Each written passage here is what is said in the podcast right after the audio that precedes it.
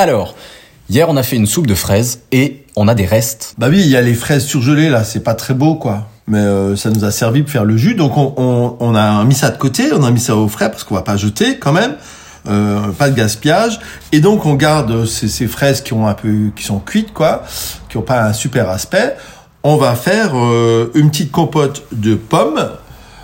On a tous des pommes un peu ridées dans la cave encore. Les mamies elles ont ça hein, comme elles ont des vergers. On fait une petite compote de pommes qu'on cuit avec un peu de jus d'orange et un peu de cannelle lorsque celle-ci est cuite vous rajoutez votre reste de fraises et soit vous mangez tel quel en compote ou soit vous pouvez faire une tarte vous mettez votre petite copote de pommes fraises, hop, vous mettez un petit appareil à flanc, un petit streusel et vous passez ça au four. Euh, vous passez ça au four 40 minutes. Un streusel, je répète, comme je le dis souvent, c'est autant de farine que de beurre, que de sucre, que de poudre de noisette ou de ou d'amande. Voilà. Donc c'est hyper simple. Avec ce reste de, de fraises, vous faites une petite tarte ou une compote. Je vous embrasse à demain. Ciao.